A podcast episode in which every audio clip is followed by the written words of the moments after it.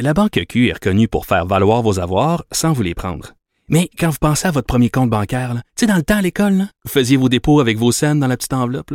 Hmm, C'était bien beau. Mais avec le temps, ce vieux compte-là vous a coûté des milliers de dollars en frais, puis vous ne faites pas une scène d'intérêt. Avec la Banque Q, vous obtenez des intérêts élevés et aucun frais sur vos services bancaires courants. Autrement dit, ça fait pas mal plus de scènes dans votre enveloppe, ça. Banque Q. Faites valoir vos avoirs. Visitez banqueq.ca pour en savoir plus. Pendant que votre attention est centrée sur vos urgences du matin, vos réunions d'affaires du midi, votre retour à la maison ou votre emploi du soir, celle de Desjardins Entreprises est centrée sur plus de 400 000 entreprises à toute heure du jour. Grâce à notre connaissance des secteurs d'activité et à notre accompagnement spécialisé, nous aidons les entrepreneurs à relever chaque défi pour qu'ils puissent rester centrés sur ce qui compte, le développement de leur entreprise.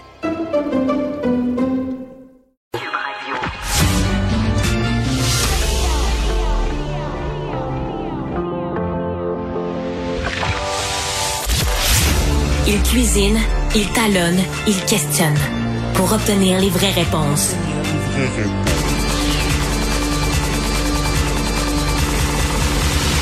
Du Trisac. Bon, là, on a parlé beaucoup des ballons chinois là, qui espionnent, mais euh, il y a aussi les drones qui euh, font de la livraison, disons, suspecte dans les prisons et les pénitenciers. Avec nous, Maria Morani, criminologue, sociologue et chroniqueuse au Journal de Montréal. Maria, bonjour. Bonjour. Alors pourquoi pourquoi t'être attardé sur ce sujet? Il me semblait que c'était réglé la question des drones dans les prisons.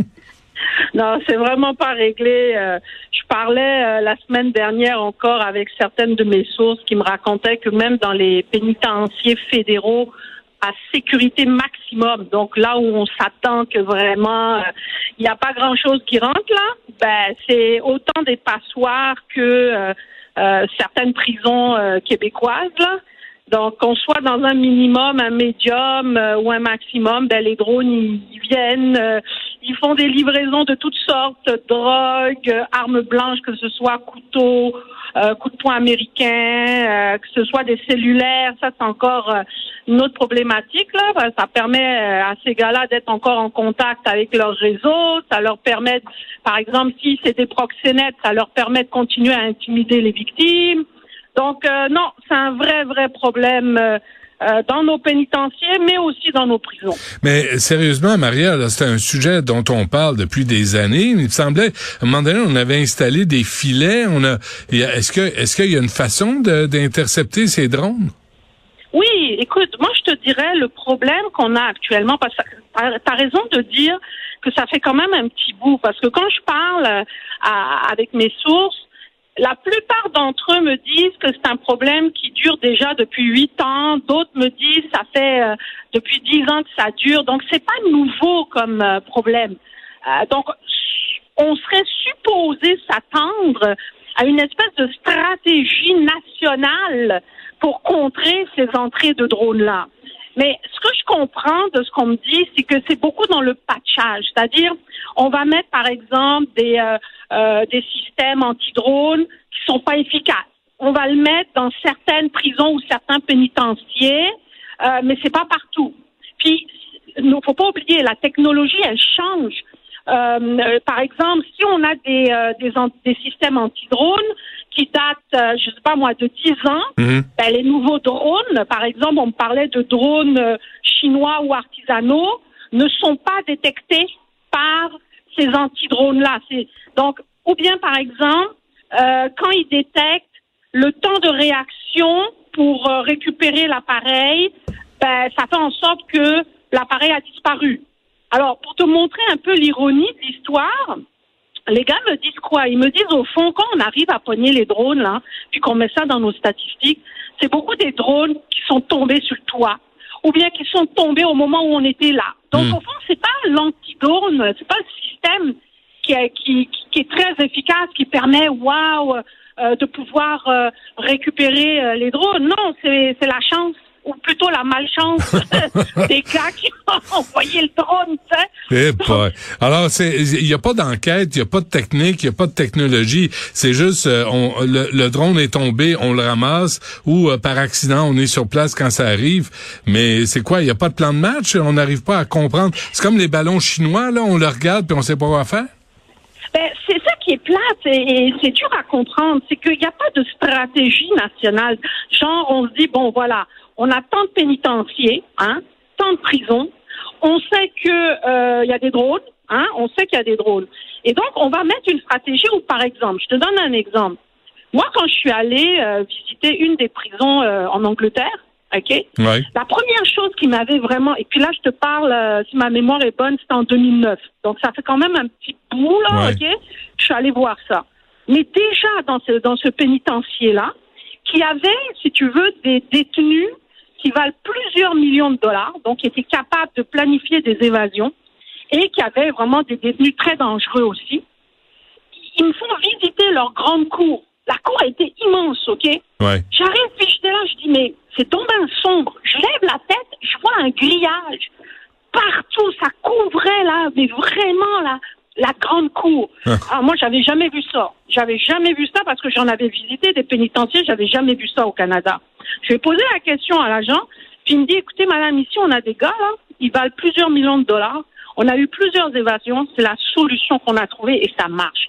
Qu'est-ce qu'on attend pour grillager toutes les cours? Pas quelques-unes. Moi, on m'a dit qu'il y en a quelques-unes, par exemple à Saint-Jérôme, Québec, à cause qu'il y a eu des évasions, donc ils ont grillagé. J'ai pas eu de confirmation si ça fonctionne ou quoi.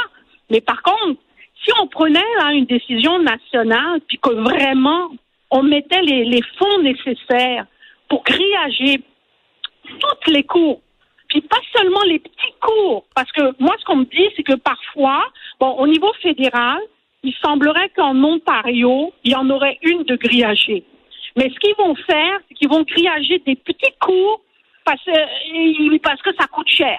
OK? Donc, ils vont pas vouloir avoir. C'est vraiment du patchage. Ouais. Puis un, bobo ici, ça marche pas leur affaire. En même temps, Maria, qu'est-ce qui peut coûter cher dans un grillage comme ça?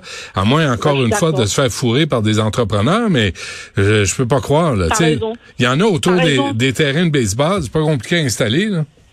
T'as as tout à fait raison.